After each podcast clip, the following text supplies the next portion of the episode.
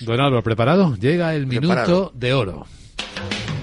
Vamos a ver, ¿cuál es su idea con la que cerramos bien el consultorio? Bueno, pues en principio, aunque estamos viéndola en máximos y subiendo y subiendo, yo creo que puede ser momento para volver a entrar o, aumentar la posición en Ferrovial.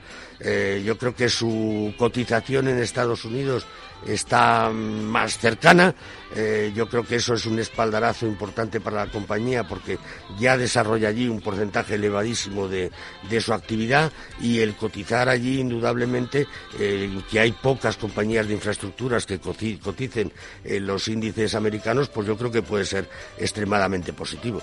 Pues don Álvaro Blasco, hoy en nuestro consultorio de fondo de inversión, gracias por ayudar a nuestros oyentes, don Álvaro. Que vaya bien el día. Igualmente, muchas gracias.